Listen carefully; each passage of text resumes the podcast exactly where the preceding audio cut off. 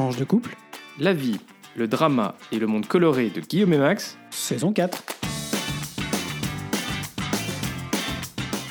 Bonjour, bonsoir, nous sommes Max. et Guillaume et on est ravis de vous retrouver pour ce deuxième épisode de la saison 5 de Tranche de couple. On a choisi d'intituler cet épisode Paillettes et cendres. Prophétique? On vous les juge. Et on en reparle en 30 minutes sur Facebook, Twitter, YouTube, où vous pouvez liker, aimer, retweeter, commenter comme d'habitude. On vous y attend et on se fera une joie de vous y répondre. Merci déjà pour l'aide que vous nous apportez pour être et rester visible. Ah oui, un grand merci. Alors Max, euh, pour commencer euh, ce podcast Paillettes et cendres, on va commencer par les paillettes avec euh, la visite d'État de Charles III en France la semaine dernière. Oui, alors bon, euh, déjà, on va se poser la question, euh, parce que peut-être que vous n'êtes pas vraiment euh, au courant, c'est peut-être un peu logique. Qu'est-ce que c'est qu'une visite d'État? Et puis, euh, c'est quoi la différence avec d'autres euh, types de visites Je suis choqué. Alors, dans le cadre du protocole d'État, c'est comme ça qu'on appelle euh, le protocole qui régit les rencontres diplomatiques, il y a différents types de visites qui existent. Alors, les visites d'État, c'est les plus importantes dans la hiérarchie protocolaire.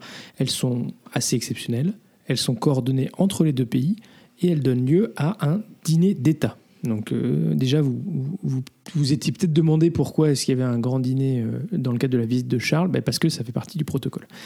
Les autres types de, vi- de visites euh, sont euh, d'une part les visites officielles, les visites de travail et les visites privées. Alors peut-être que ça, ça fait euh, écho à des quand vous avez entendu, ben voilà, dans Merkel est venu pour une visite de travail ou euh, ou euh, voilà, premier ministre Moi, je fais des visites privées, des visites de travail, des visites officielles. C'est pareil en fait. Moi, je suis tout pareil. Alors le protocole en fait dicte une certaine idée du programme, des modalités d'organisation, et puis en fonction du type de visite, on a des moyens qui sont euh, différents, et les honneurs ne sont pas les mêmes pour la visite des chefs d'État de gouvernement étrangers ou une visite de travail. Bon, alors deuxième point, en quoi est-ce que cette visite elle est marquante? Alors traditionnellement, il y a beaucoup d'attention qui est portée à ces visites d'État parce qu'elles sont exceptionnelles. Elles témoignent de la volonté de célébrer de manière particulière une relation bilatérale, de mettre en valeur les relations personnelles et une ambition euh, future en général pour euh, cette relation. Euh, C'est la raison pour laquelle il y a beaucoup d'apparats et de marques d'attention protocolaires. Alors pourquoi est-ce que c'est assez particulier? Parce que c'est la première visite d'État du roi Charles III, cinq mois après son accession au trône. Il y a six mois, il a fait un premier voyage officiel en Allemagne qui s'est bien passé. Et il faut avoir en tête qu'au départ, ce- Charles III devait venir en France et ça devait être son premier déplacement officiel à l'étranger.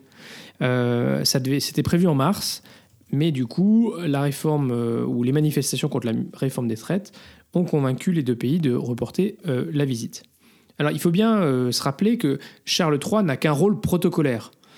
Et donc, au-delà de l'objectif pour lui d'affirmer sa propre sensibilité sur la scène internationale au travers de cette visite, notamment sur le sujet du réchauffement climatique, dont on sait que c'est un sujet qui le tient à cœur, il y a une dimension diplomatique extrêmement forte, euh, puisque cette visite d'État a d'abord été organisée par, on l'a dit, les deux États, et donc le gouvernement britannique et le gouvernement français. Et donc Charles, finalement, bah, il, il subit, entre guillemets, un petit peu la visite d'État, mais euh, même s'il il apprécie, mais en fait, elle a été organisée par les gouvernements. Euh, et donc, l'objectif, euh, en particulier des autorités britanniques, c'est de renforcer les relations bilatérales avec la France. Euh, et c'est un, c'est une visite qui, au départ, devait se tenir juste après le sommet qui a été tenu le 10 mars entre euh, le président de la République, le Premier ministre britannique et plusieurs ministres des deux pays. Et donc, ça s'est tenu, ce sommet, à Paris. Alors, les Britanniques euh, ont choisi de visiter la France et l'Allemagne pour les deux premiers euh, déplacements euh, du nouveau souverain pour marquer le fait que même si la Grande-Bretagne a coupé les liens institutionnels avec l'Union européenne, avec le Brexit, ben, en fait, elle ne se détourne pas du continent européen et elle tient à continuer à entretenir de bonnes relations avec ces deux pays qui sont le moteur de l'Europe. On reviendra à la fin de, cette rubrique sur euh, justement cette relation euh, bilatérale. Et puis, bien sûr, pour la France, ben, il y avait aussi une- un aspect symbolique en recevant euh, Charles III, ben, de lui souhaiter euh, le meilleur pour euh, son nouveau règne.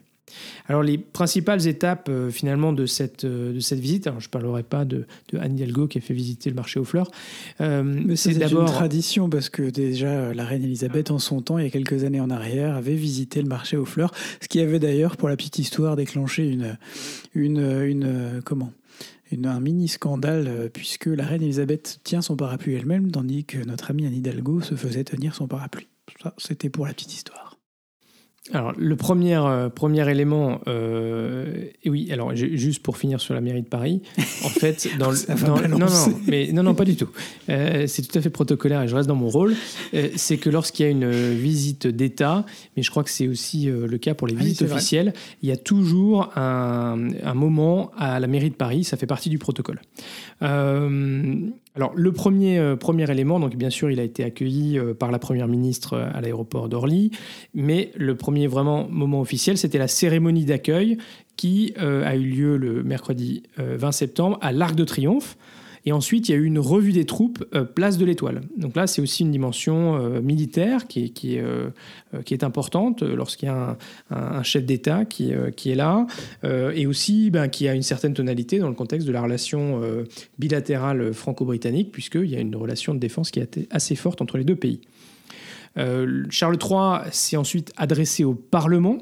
Alors il faut quand même avoir en tête que on, revient à cette idée que les, visites d'État sont organisées par les gouvernements euh, des deux pays, et comme euh, le roi euh, Charles III n'a qu'un rôle protocolaire, en fait le discours a été relu par le ministère probablement des Affaires étrangères et peut-être par Downing Street, Downing Street les services du Premier ministre. Euh, et donc dans ce, discours, euh, le roi a notamment proposé que la France et le Royaume-Uni s'engagent autour d'une entente pour la durabilité afin de répondre plus efficacement à l'urgence mondiale en matière de climat et de biodiversité. C'est une, une, proposition qui a été remarquée. Euh, troisième, quatrième élément, il y a eu le dîner d'État à Versailles avec plus de 160 convives français et britanniques les petits plats dans les grands, avec Anne-Sophie Pic euh, au fourneau, et un discours pour un toast à la fois. en dessert. Oui, exactement.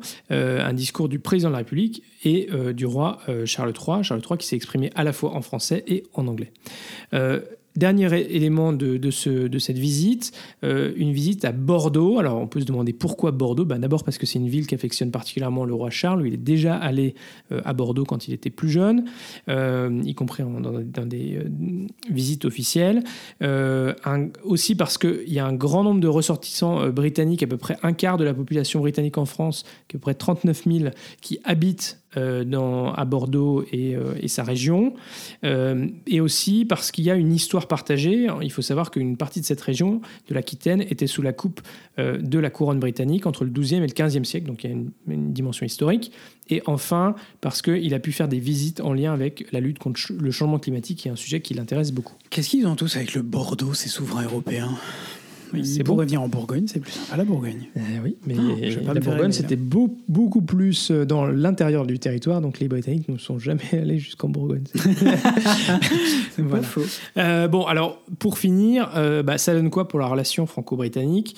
Alors en fait, depuis le, Brexit, il y a sept ans, en particulier sous l'égide de, Boris Johnson et, et des autres premiers ministres, les relations avec l'Union européenne, de manière générale, ont été exécrables parce que pour le gouvernement britannique, il fallait marquer finalement le succès de son choix de quitter l'Union. Et du coup, ça s'en est ressenti dans les relations bilatérales avec ses voisins, notamment la France, parce que tout était... Euh, enfin, il y avait beaucoup de choses qui étaient régies par le fait d'avoir un droit commun, le droit communautaire. Et donc, à partir du moment où les Britanniques ne voulaient plus adopter euh, euh, et être régis par le droit communautaire, bah, du coup, il y avait beaucoup de, choses qui étaient compliquées. Et puis, ils voulaient prendre leur, leur, indépendance sur un certain nombre de choses. Et en fait, quand on est voisin, bah, on est aussi lié. et d'ailleurs, ah, le gouvernement britannique a quand même toujours quelques problèmes du fait qu'il ne soit plus dans le marché intérieur. Si vous êtes copropriétaire, vous savez ce que c'est. Alors après avoir tourné la page de Boris Johnson, euh, le Premier ministre qui s'appelle Rishi Sunak, il est en fait dans une phase de retissage progressif de liens avec l'Union européenne et de ses membres. On a vu euh, au printemps un accord entre l'Union européenne et le Royaume-Uni qui s'appelle l'accord de Windsor, qui permettent de résoudre le différend sur la mise en œuvre euh, de l'accord Irlande du Nord-Irlande. Et puis en septembre, il y a eu un accord qui a été assez important parce que le Royaume-Uni a signé un accord avec l'Union européenne pour rejoindre le programme Horizon de coopération au niveau européen en matière de recherche et d'innovation. C'est un programme que les universités britanniques en particulier apprécient beaucoup. Euh, et euh, le fait de ne pas avoir réussi à négocier euh, la participation à ce programme, c'était enfin, un grand problème pour tout le secteur scientifique britannique. Euh, a même décidé d'accueillir en 2024 une réunion de la communauté politique européenne. Vous savez, cette, initiative dont on vous avait parlé dans la dernière saison, euh, qui est le fait euh, de la présidence française, d'Emmanuel Macron en particulier, pour proposer un cadre de discussion qui soit plus large que l'Union européenne et qui permette d'associer en particulier le Royaume-Uni, puisque le Royaume-Uni n'est plus dans l'Union européenne. Alors, ça ne veut pas dire que le Royaume-Uni est prêt à revenir dans l'Union européenne, hein, même si son, sa population est en majorité en faveur, euh, enfin, en tout cas, regrette le choix euh, d'être sorti de l'Union européenne aujourd'hui, euh, sept ans après. et ça ne veut pas non plus dire que tout se passe bien et que tout est rose, mais en tout cas, il y a clairement une volonté politique de retisser ces liens. Et euh, depuis le sommet bilatéral de mars, et sous l'impulsion de, donc de Rishi euh, Sunak, la relation avec Paris est plus harmonieuse et cette visite d'État va continuer euh, à aider.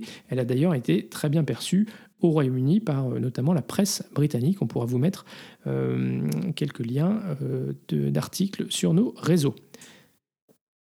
Voilà, alors maintenant Guillaume, tu vas nous parler d'une autre grande échéance qui a eu lieu cette semaine et voilà, qui est aussi importante pour nous parce que euh, voilà, ça résonne, ça résonne pour nous. Alors Guillaume, tu nous parles de la visite du pape François à Marseille.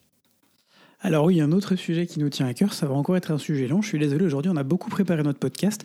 Paradoxalement, on, l'enregistre à des heures complètement indécentes, dans un état de fatigue complètement indécent. Donc déjà, euh, excusez-moi, excusez-nous si jamais on, on fouille un peu. Euh, mais sur ce deuxième sujet, qui sera un sujet euh, un peu Union européenne, mais pas que, vous allez le voir, je vais vous parler de la venue du pape François à Marseille une visite symbolique pour un pape symbolique, par un pape symbolique, pardon, et dans une ville symbolique.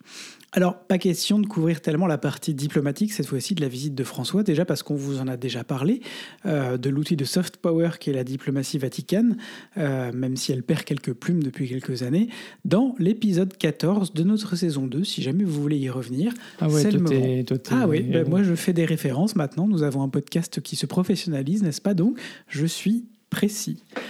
Euh, mais on va vous en parler surtout parce que le pape l'a répété à maintes reprises, bien qu'il y ait eu un entretien avec euh, Emmanuel Macron et que ce dernier ait assisté à la messe au stade Vélodrome, enfin même deux entretiens, mais enfin bref, c'est de la technique, il ne s'agit pas d'une visite officielle en France, mais bien d'une visite pastorale à Marseille, dans le cadre des rencontres méditerranéennes. C'est Marseille qui se situe quand même en France si jamais on avait Marseille, qui se situe en France, mais de fait, dans la catégorie dont tu parlais juste avant des types de visites, il ne s'agit pas d'une visite euh, officielle.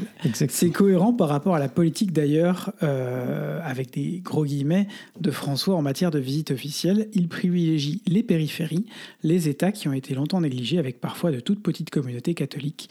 Il était par exemple il y a, une, il y a à peu près un mois euh, en Mongolie, où on dénombre autour de 2000 catholiques officiellement. Alors déjà, un peu de contexte, c'est quoi les rencontres méditerranéennes?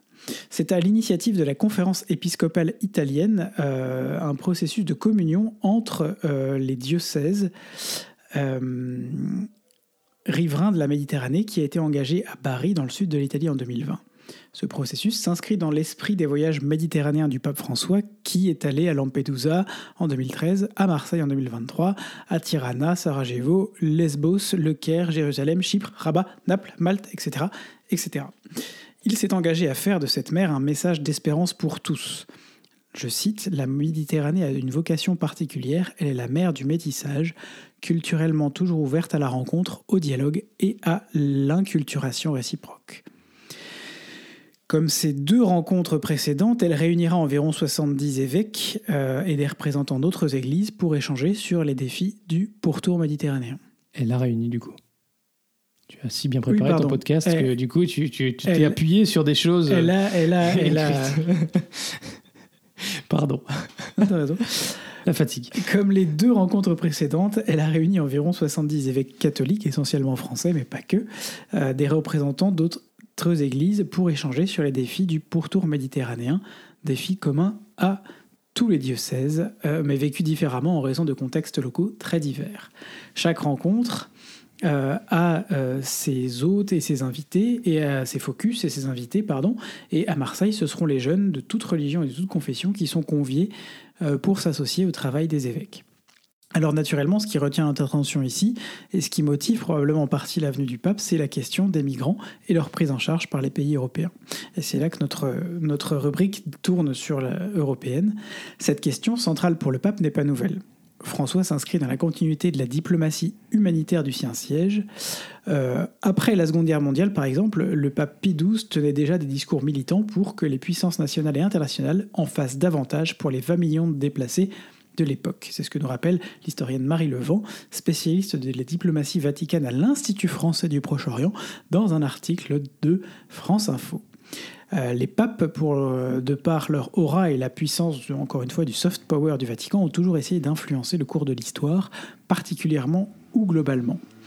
Euh, et François n'échappe pas à cette règle, lui qui nous vient d'ailleurs d'Amérique du Sud, le premier pape sud-africain, et plus particulièrement d'Argentine, l'Argentine qui euh, comprend une société extrêmement cosmopolite.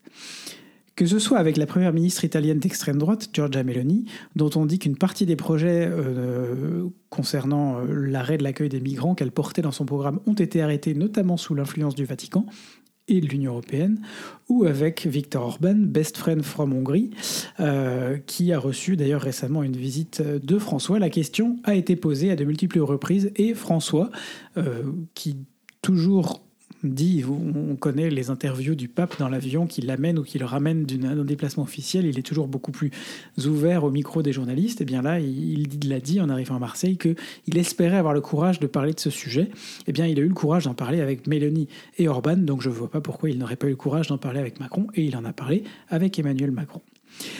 Et si l'Union européenne peine à trouver une voie commune, la présidente de la Commission, Ursula von der Leyen, a dévoilé lors d'une visite à Lampedusa la semaine dernière, aux côtés justement de Giorgia Meloni, un plan d'urgence, encore un européen, dont on ne peut qu'espérer qu'il soit enfin efficace. On vous avait parlé en effet dans notre saison 4, à la fin de la saison, euh, des plans précédents qui se sont souvent heurtés aux réticences des pays, notamment de l'Est, Hongrie, Pologne un manque de solidarité qui ternit les relations d'ailleurs entre des dirigeants pourtant proches politiquement d'extrême droite, euh, Orban et Meloni, qui pourraient avoir euh, énormément de points communs, se retrouvent là sur une, question particulièrement cruciale, euh, extrêmement embêtés, puisqu'ils sont tout à fait aux antipodes l'un de l'autre. Sans rentrer dans les détails, ce plan vise notamment à mieux répartir les demandeurs entre les pays européens, on a déjà vu ça quelque part, faciliter les retours et prévenir la répétition d'épisodes d'arrivée massive. C'est ce que nous dit Euractiv. On vous mettra le lien également. Euh, il vise aussi à renforcer la lutte contre le trafic d'êtres humains, à accroître la surveillance aérienne et à envisager une éventuelle nouvelle mission navale européenne en mer Méditerranée. On a déjà entendu pas mal de ces points quelque part, mais on est en droit d'espérer qu'il ne restera pas que des paroles cette fois, euh, à défaut euh, de devenir euh, paroles d'évangile. Comme pour reprendre les mots du pape François, les personnes qui risquent de se noyer doivent être secourues. Merci beaucoup Guillaume. voilà, quelque chose d'assez fort, une visite très forte, euh, et on vous encourage, si ça vous intéresse, à aller lire son homélie, euh, voilà, les messages qui ont été passés durant cette visite pastorale à Marseille. Et pour la petite anecdote, euh, dans l'église où j'étais ce week-end, il y avait un prêtre qui visiblement venait de Marseille et qui a dit tout ceci a conforté le fait que Marseille est numéro 1. voilà. Il faut dire que Monseigneur Aveline, le cardinal de Marseille, pendant son remerciement au pape François pendant la messe hier, on a fait des caisses. On a fait des caisses sur Marseille. Mais c'était très bien, c'était très bien tourné, c'était très bien amené. C'était une très belle messe d'ailleurs. Ben oui, je l'ai regardé en faisant 3-4 trucs pour la maison. Euh, j'ai regardé cette messe et j'ai beaucoup apprécié. C'était le côté euh, cendre et humilité du pape. On va passer à un autre côté cendre, puisque, euh, bah oui, je suis désolé, d'une cendre à l'autre. Euh, on parle ici d'un avion qui, qui, qui s'est craché, tout simplement. Bah oui, alors en fait, euh, d'habitude, vous savez qu'on on a toujours un petit point belgitude où on essaie de vous faire sourire en vous parlant de la Belgique. Je, et- je précise, pardon, qu'il n'y a pas eu de victime, quand même, pour, pour dire qu'on n'est quand même pas dans le mauvais goût total, il n'y a pas eu de victime. Mais tu disais... Donc, je disais que d'habitude, on vous fait toujours une petite rubrique belgitude où on vous parle euh, du côté un petit peu, euh, comment on dit, euh, rocambolesque parfois de, de la vie en Belgique. Et aujourd'hui, on n'a pas résisté à l'idée de vous faire une rubrique américanitude qui s'appelle Vous avez pas vu mon F-35 Rappelle-moi combien ça coûte un F-35? Oh, plusieurs millions. Euh, Plusieurs centaines de millions, non? Ouais, Bah, tu vas, tu vas chercher ça et puis tu nous diras. Alors, c'est donc c'est les États-Unis que nous voulions euh, cette semaine euh, vous faire sourire. La semaine dernière, l'armée de l'air américaine a émis un avis de recherche à la population pour retrouver un F-35 dont le pilote avait perdu le contrôle et s'était éjecté en Caroline du Sud. En moyenne, 160 millions d'euros quand même. les Ouais, gars. ça coûte cher. C'est Un con peu plus même. que la baguette. C'est con quand même. Alors, ça peut paraître tout à fait dingue. Oui, parce que du coup, je connais pas le prix d'une F-35, mais je connais le prix d'une baguette. Chacun ses problèmes, j'ai envie de dire. hein. Donc ça peut paraître tout à fait dingue, mais c'est donc une situation bien réelle. Et l'affaire a été révélée pour la première fois en public lorsqu'un opérateur des services de secours en Caroline du Sud a reçu un appel du pilote qui venait de s'éjecter pour les prévenir que son avion s'était écrasé et qu'il pouvait y avoir des blessés. On vous confirme que la personne qui a pris l'appel a d'abord cru à une mauvaise blague. Alors, en même temps, je la en fait, hein. euh, l'avion a continué à voler à un moment euh, à basse altitude et comme il est furtif, c'est sa grande caractéristique, et qu'il volait à, basse altitude, bah, l'armée américaine n'a- pas pu euh, le suivre et donc n'a pas su en définitive où il s'était craché. Ce qui paraît quand même assez fou pour un truc qui coûte euh, combien? 100 160 millions. 160 millions de dollars. Mm. Euh, alors après une vaste opération de recherche dans les airs et au sol, euh, et leur campagne bien sûr de de, de, de demande d'informations auprès de, de, je sais pas, des touristes qui passaient là ou, ou des, ou des habitants. Euh, la base de Charleston et les autorités euh, locales ont localisé euh, bah, les débris dans un champ situé à environ 150 km de la, de la base. Distance qu'il parcourt en 5 minutes environ, ça, ça- ça fait rêver hein, pour les week-ends. Même. et voilà, donc si c'est un avion qui est extrêmement cher, il faut savoir qu'il connaît aussi beaucoup de problèmes techniques et il y a un coût de maintenance qui est extrêmement élevé, ce qui fait qu'on a aussi une disponibilité de, de l'appareil qui est très faible, enfin 50%.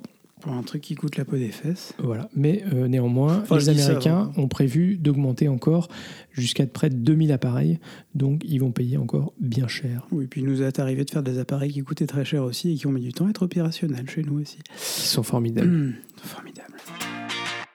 Alors on passe à la rubrique euh, vite coupe, Guillaume Ah, nous, c'était paillettes hein, ce week-end, hein, euh, clairement. Strass et- Strass et paillettes. Enfin, surtout le week-end dernier. hein. Strat et paillettes, oui, pardon, le week-end dernier. Oh, je suis fatigué. Euh, Strass et paillettes, le week-end dernier, on a fait, euh, vous savez, on a repris notre petite. euh, notre- notre- de, faire un week-end à Paris une ou deux fois par an et puis de faire plein d'activités à Paris. On l'avait fait au mois de juin, on avait vu plein d'amis. Et bien cette fois-ci, on a fait. euh, euh, un week-end où on a profité de la famille et puis on a aussi quand même fait deux chouettes sorties culturelles, une sortie complètement paillette avec Drag Race Oui On a Ah, été voir top. le show de la saison 2 de Drag Race.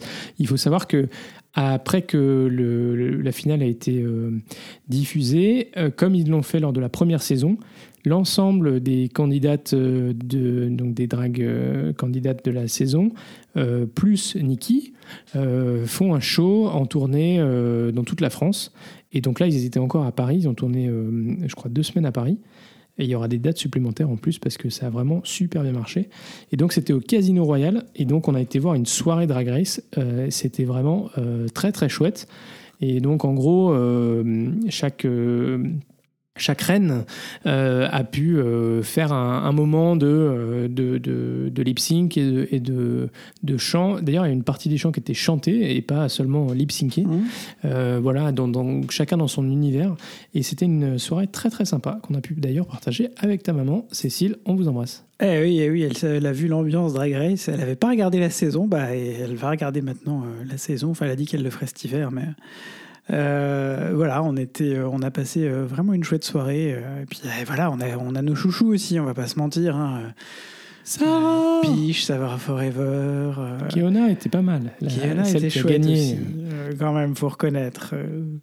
Ouais, mais voilà, on, on a quand même passé. C'était une chouette ambiance et puis c'était, ouais, c'était une une bonne soirée.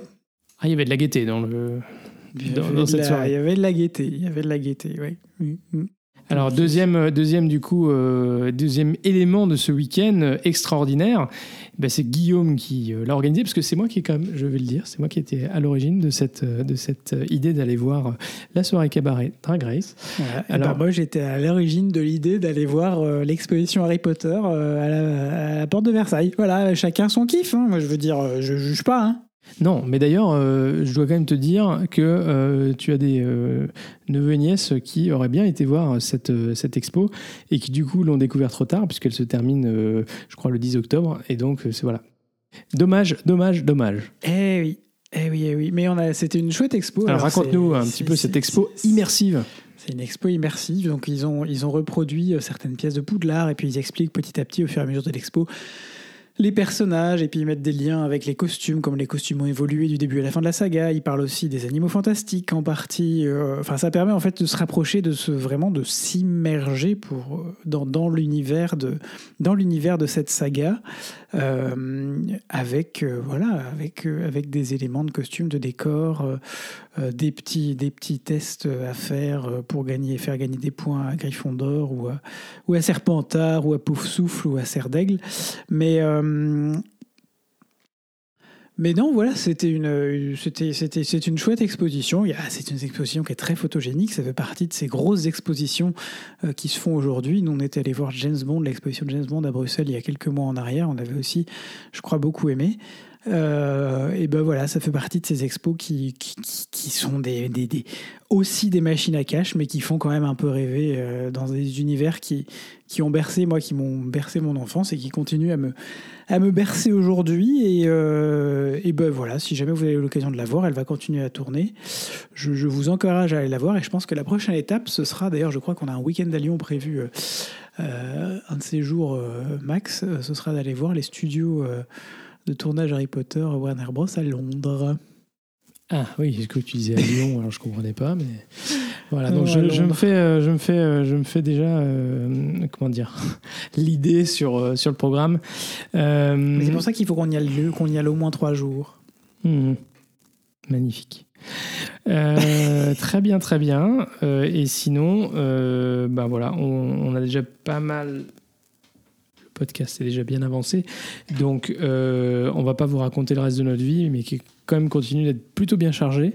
Alors si on peut vous raconter le reste de notre vie, hein, parce que parce que finalement, euh, finalement, c'est quoi le reste de notre vie? Bah, on est coloc encore pendant trois semaines, je crois, un truc comme ça, c'est ça? On se croise une fois de temps en temps. Vous savez le rythme qu'on avait dit avant le Covid. Ah là, on en peut plus, on reprendra plus jamais ça. Et ben voilà, ça y est, c'est reparti, comme en 40. Terrible, terrible, terrible, terrible. Donc là, il est 22h30, on est dimanche soir. Max est revenu de son train à 21h30 et on enregistre notre podcast. C'est formidable. C'est formidable. Et moi, j'ai fait du rangement à la maison euh, ce week-end.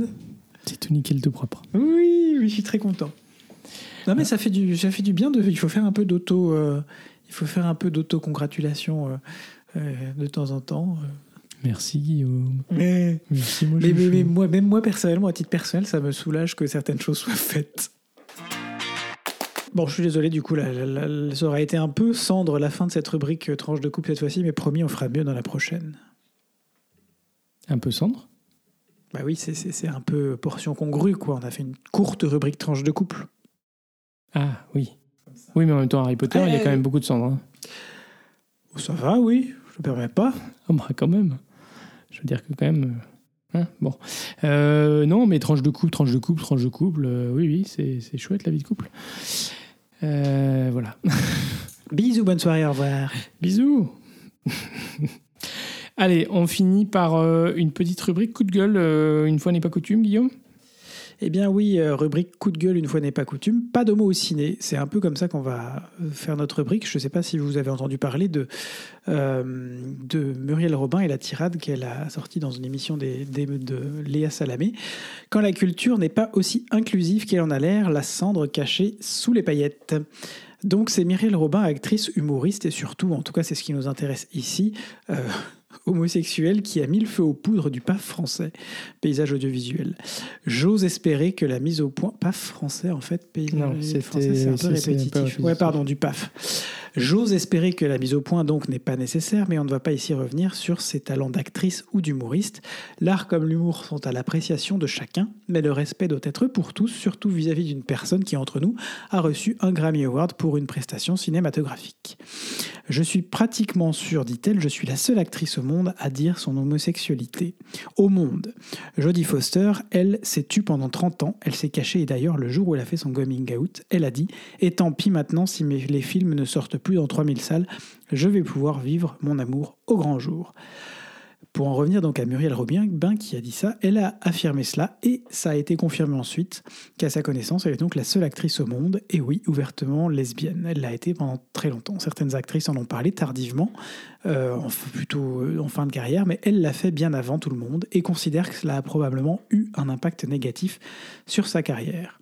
Rappelons en effet que dans un monde pourtant réputé pour sa prétendue ouverture, le monde de la culture, du cinéma, la plupart de celles et surtout de ceux qui prennent des décisions sont ce qu'on appellerait des boomers, euh, des mâles blancs, avec une ouverture et une tolérance assez limitée. euh, voilà. Elle a estimé qu'elle ne tournait presque plus ou pas ou plus au cinéma en raison de son homosexualité, parce qu'elle n'était pas désirable, parce que les gens n'arrivaient pas à s'imaginer qu'une lesbienne puisse tourner dans la, pla- la place d'une hétéro, alors que pendant des années et des années, on a fait tourner des, des hétéros pour des rôles d'homo. Je veux dire, ça n'a posé de problème à personne. Bon, faut dire Et- que les homos euh, qui tournaient étaient en plus bien, bien tournés, euh, genre un peu euh, caricaturaux. hein, Non, même. pas du tout, c'est pas le genre. C'était Bon, pas le genre je, crois, je crois même qu'elle elle a, elle- elle a utilisé un autre mot que le mot désirable même. Oui, mais je ne l'utiliserai pas ici. Elle D'accord. dit pénétrable. Elle a dit pénétrable. Voilà, c'est ça. Chacun l'interprétera comme il veut. Euh, et donc, elle affirme aussi que les acteurs en général préfèrent cacher leur orientation sexuelle pour pouvoir continuer à travailler. Le réalisateur Pierre Salvadori, dans un article du Huffington Post, pointe le problème et d'autres voix se sont par ailleurs élevées suite à cette prise de parole. Certains acteurs et actrices préfèrent cacher leur orientation sexuelle plutôt que de se voir privés de la possibilité d'accéder à ces rôles, sachant que les trois quarts des récits ont des protagonistes hétéros, dont les miens d'ailleurs. En gros, si vous êtes homo, vous ne pouvez pas jouer vous ne pouvez jouer que des rôles d'homo, ce qui par ailleurs pointe un autre problème qui est celui de la représentativité des personnes LGBTQIA+ dans le PAF et le cinéma français. On ne parlera ici même pas de l'opéra, mort de rire parce que ce serait une longue histoire. Peut-être qu'un jour on y reviendra, mais c'est pas forcément mieux au niveau de, ce qu'on voit en termes de diversité. En bref, si certaines voix un peu débiles sur les réseaux sociaux comment ont préféré euh, euh, attaquer Muriel Robin sur ses talents d'actrice, pas mal d'autres se sont donc élevés pour dénoncer l'omerta qui existe dans le domaine du cinéma. Et l'humoriste Tanae, elle-même euh, lesbienne, a partagé sur le Huffington Post un témoignage pour dire que cette prise de parole de Muriel Robin lui avait fait beaucoup de bien et que même dans le, stand-up, être euh, lesbienne ou gay euh, n'est pas encore complètement accepté, que ça conduit notamment à des questions sur mais vous allez parler de ça pendant vos spectacles, mais c'est pas du tout ce que les gens veulent entendre.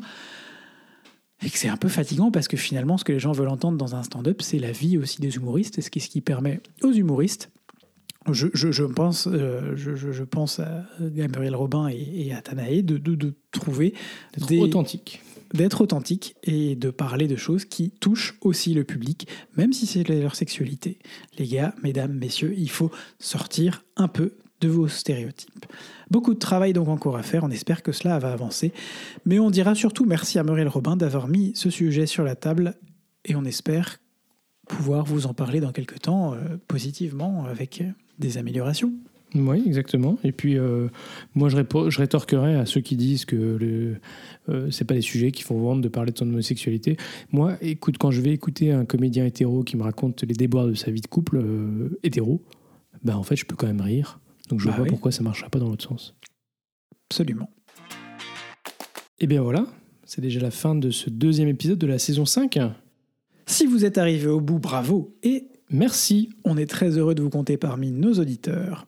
Si ce podcast vous plaît, faites-le découvrir autour de vous et n'hésitez pas à mettre une note ou un commentaire sur Apple Podcasts, Spotify, YouTube, Facebook, Twitter, blablabla. Et surtout, surtout, Surtout partagez, partagez. Alors ce podcast reste diffusé le lundi tous les 15 jours. Le dimanche soir, bah, pas depuis le début de la saison. Euh, et alors d'ici au prochain épisode, bah, portez-vous bien, gros bisous et à très vite pour de nouvelles tranches Pleine de vie.